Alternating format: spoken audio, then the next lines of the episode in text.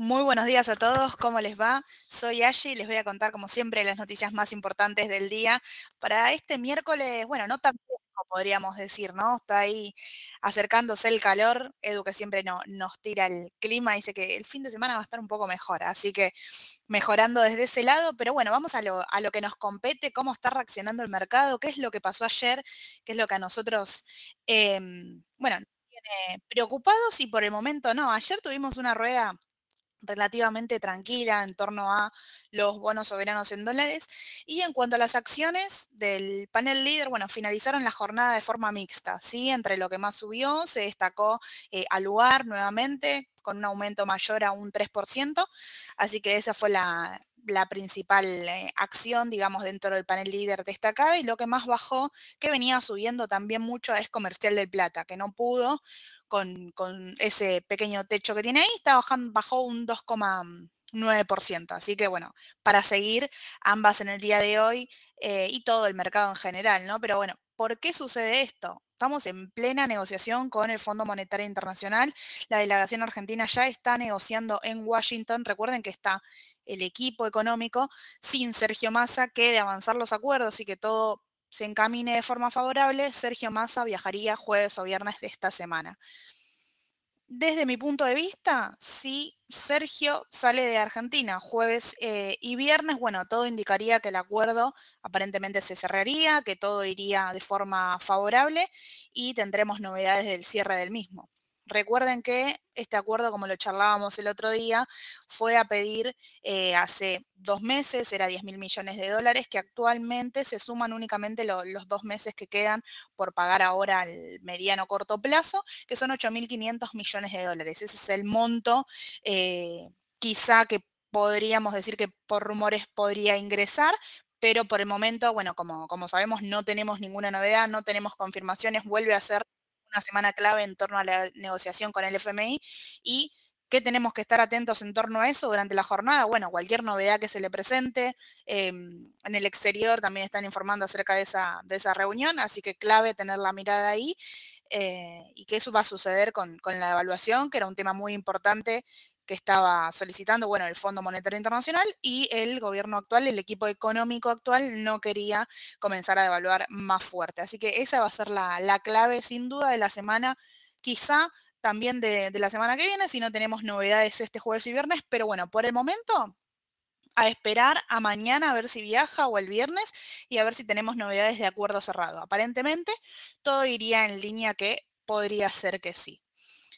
Em, por otro lado, bueno, dentro también del mercado local, se conoció la deuda pública bruta que ascendió 403.809 millones de dólares en junio, alcanzando ahí una forma, eh, perdón, alcanzando ahí un nuevo récord, ¿sí? según lo que publicó el Ministerio de Economía. Así que ahí ya se están publicando también eh, datos oficiales para tener en, cuenta también. Pero por otro lado, una de las noticias positivas viene del lado del litio, que hace mucho no charlamos de eso, este mineral em, acá que tenemos en Argentina, bueno, se aumenta su producción, los proyectos de litio se trasladan en la realidad. Y escuchen esto, el martes, sí, es decir, en el día de ayer, la australiana Alchem, que explora mineras en Jujuy, anunció que concluyó la primera producción y el proyecto de forma, eh, y comienza un nuevo proyecto de expansión. Así que hay otro hito también puntual que sucedió en el transcurso de este mes, es que después de siete años comenzaron una nueva producción, eh, una nueva mina de litio en Argentina. Así que esto es positivo. Recuerden que el que quiere invertir en litio tiene dos alternativas. O invertir en el exterior si querés invertir directamente en el eh, mineral. En este caso hay un ETF que lo va siguiendo, que es el LIT, LIT, ¿sí? que no tiene Em, su paralelo con CEDAR. Este sí o sí se invierte en el mercado exterior directamente en Estados Unidos. Y si no, la empresa más relacionada por el momento acá en Argentina es IPF. ¿sí? Recuerden que tiene una eh, campaña, podríamos decir, un, apartado que es IPF Litio que se destina 100% a esto, ¿sí?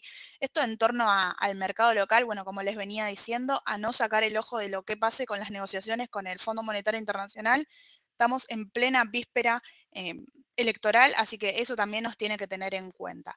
Y en cuanto a las acciones, bueno, las dos más operadas en la jornada de ayer para, cerrar acá el, el, mercado local fueron nuevamente sí IPF y Galicia. Galicia cerró en dólares ayer con un aumento del 1,5, sí, aproximadamente y aparentemente se encamina a buscar los 18 dólares. Recuerden que ahí tiene una resistencia del lado del análisis técnico que eh, es importante, bueno, ver qué sucede. Si llega a finales de esta semana, si logra pasarlo con volumen o si nuevamente le cuesta pasar ese, ese número.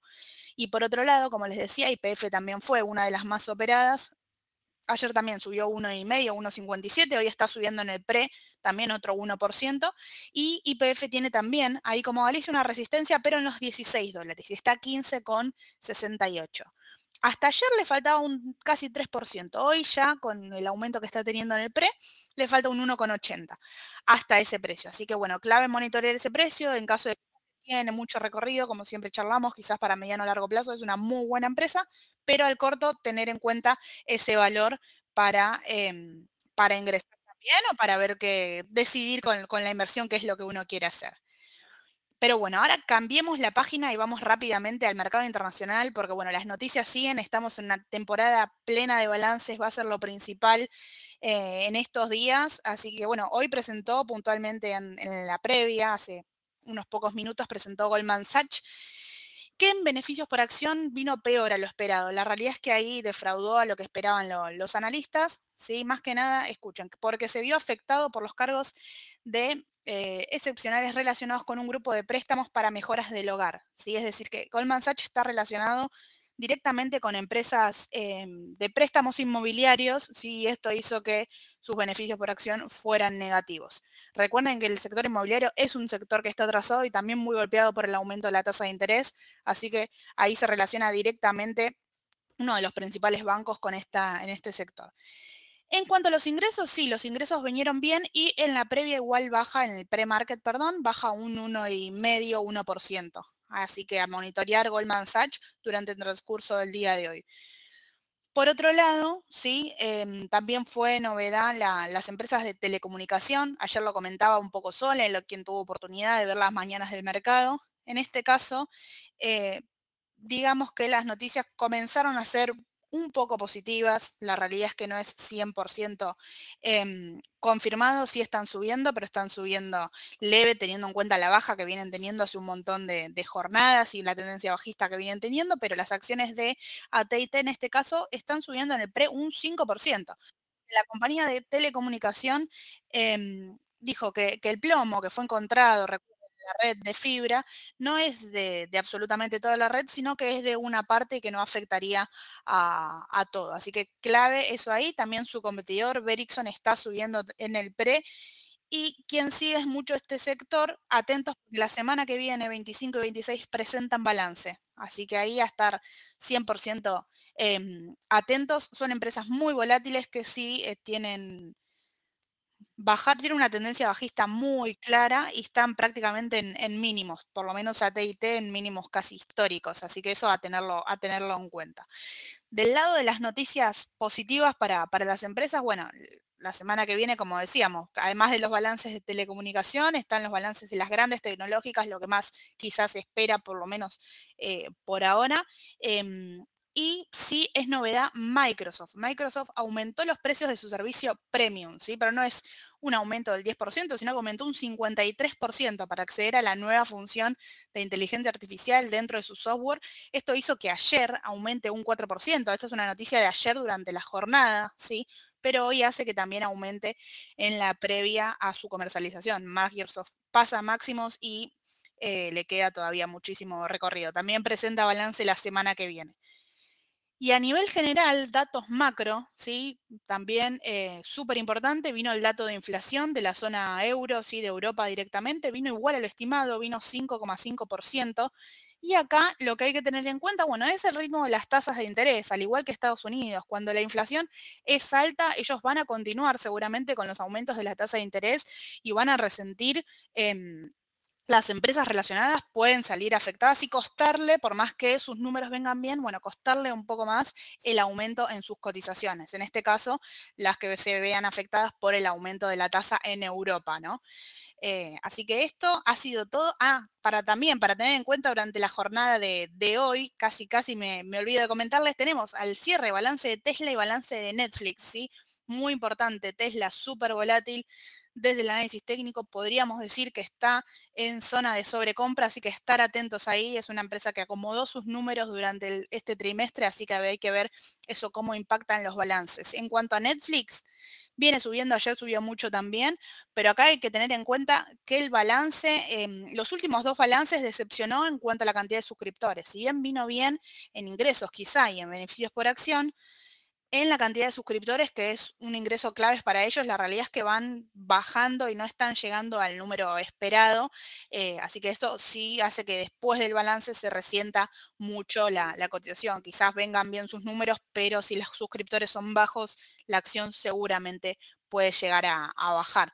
¿Sí? También hay que tener en cuenta que en las últimas películas tuvieron más gastos que ingresos, así que ahí habría que ver si les cerró bien todo el, todo el trimestre. Así que esa sería la clave para tener la atención en el día de hoy. Y como les digo siempre, cualquier consulta, bueno, no, nos escriben sin ningún problema, tienen el contacto en WhatsApp, nos pueden escribir, dejar su mensaje. Mañana Sole y Edu los esperan con, con, toda la información, todo esto que charlamos y más todavía en las mañanas del mercado para, bueno, para contarles cómo arranca el, mercado, mostrarles los gráficos y llevarle toda la información. Así que bueno, que tengan una muy buena jornada. Les mando un saludo a todos. Hasta luego.